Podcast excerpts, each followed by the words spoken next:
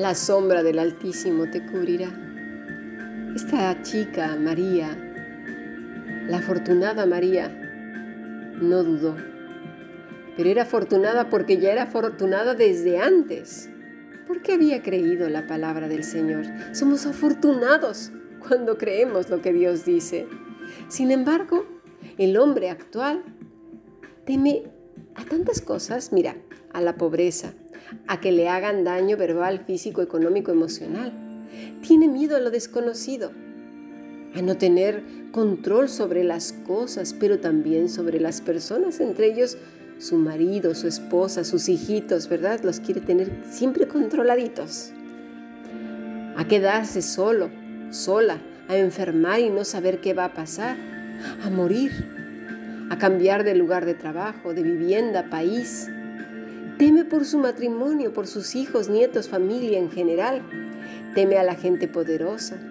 Teme mucho porque su nombre se ha manchado. Teme a que se divulguen cosas que van en su contra.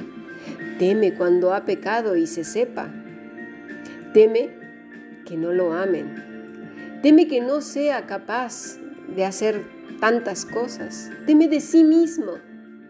Teme al rechazo teme a sus propios pensamientos y a su propio corazón, teme al juicio, al temor, al mismo temor, ¿eh?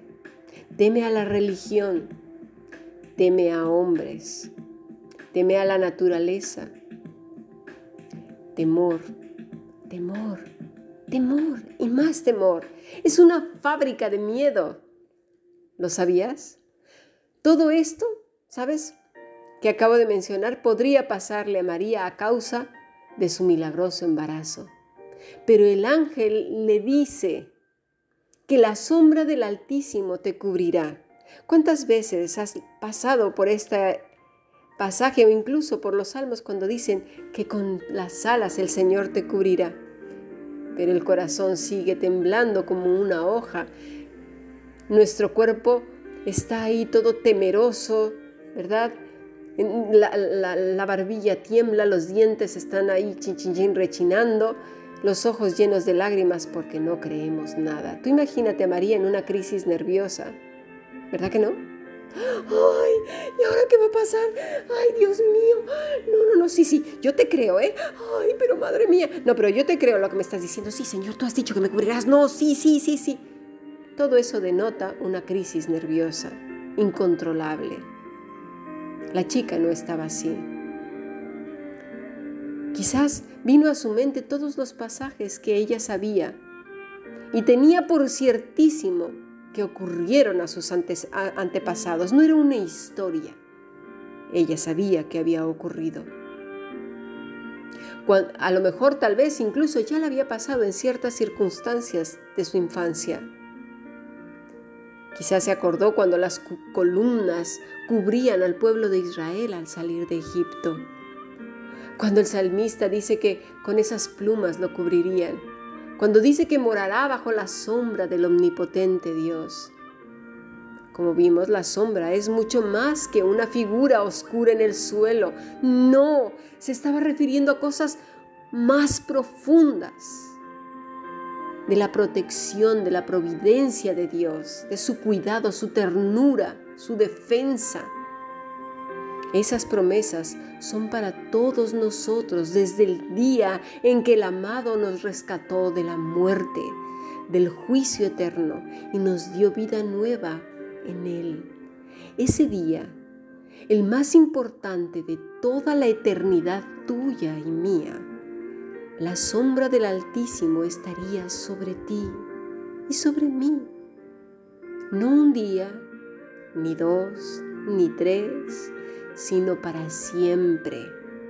¿Recuerdas cuando estudiamos el Salmo 23? Si no te has inscrito a ese curso, hazlo. Porque se aprendió mucho, fue de gran bendición. El bien y la misericordia son nuestras fieles compañeras y amigas. Dice la Escritura que nos seguirán todos los días de nuestra vida. Pero ¿qué ha pasado con nuestro incrédulo corazón? Nada. A veces Creemos que son palabras al viento, escritas bellamente en la escritura. Suenan hermosas y bueno, como un mantra, ¿verdad? Aplacan un alma inquieta que no sabe nada porque está dura. Te voy a poner un ejemplo. Cuando el Señor habla de corazones de piedra o corazones duros, se refiere a esos corazones que son como los pies que están acostumbrados a andar por suelos calientes, pedregosos, arenosos, llenos de ramas y espinos muchas veces, que ya no sienten nada porque tienen un callo tan grueso que parece un, literalmente una suela llena de piel muerta. Bueno, a eso se refiere el Señor de estos callos grandes que ya no sienten nada, ni el calor, ni el frío, ni las espinas, ni las piedras, ni nada. Esos todos los conocemos, ¿verdad? No hay sensibilidad.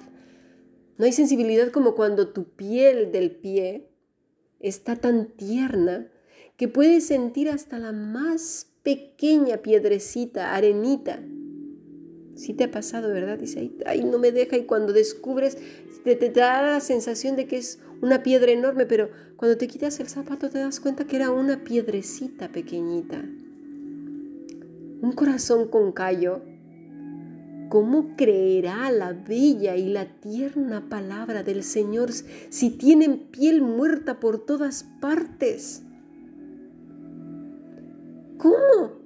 Está llena de miedos de temores hondos, grandes, fuertes, que llevan años y años y años ahí. Porque para hacerse esos callos es de años. Y me dirás, uy, pues a mí me da que mi corazón tiene un sendo callo de aquellos. ¿Y ahora cómo lo voy a hacer? Porque esa es la pregunta, ¿verdad? Bueno, mira, volvamos otra vez a los pies.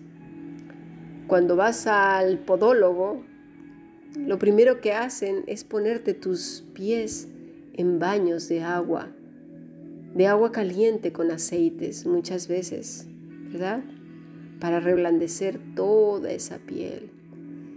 Dice el Salmo 23 que unges mi cabeza con aceite, lo vimos también en ese estudio, que era ungir. Muchas veces el pastor tiene que bañar la cabeza de, la oveja para protegerla. El corazón necesita ser bañado con el Espíritu de Dios, bañado, sumergido en la palabra, porque está lleno de callos, baños profundos, meditación en ella cada día. ¿Qué aprendiste hoy? Señor, reblandece mi corazón. Tú me dijiste Hace mucho tiempo que me cubrirías, yo lo creo, pero ayúdame a verlo. Hoy quiero poner atención en todas aquellas cosas que me están ocurriendo y quiero apercibirme de esa sombra tuya que me cubre y me protege. No quiero vivir ahí alocada como una locuaz, sin fijarme lo que estás haciendo. Quiero conocer tu palabra, porque si no, ¿Cómo, cómo, cómo, cómo voy a creer eso? Mira, una frase del principito dice así, solo se conoce lo que se domestica. Si no sabes en qué condición está tu corazón, ¿cómo lo vas a someter a la palabra de Dios?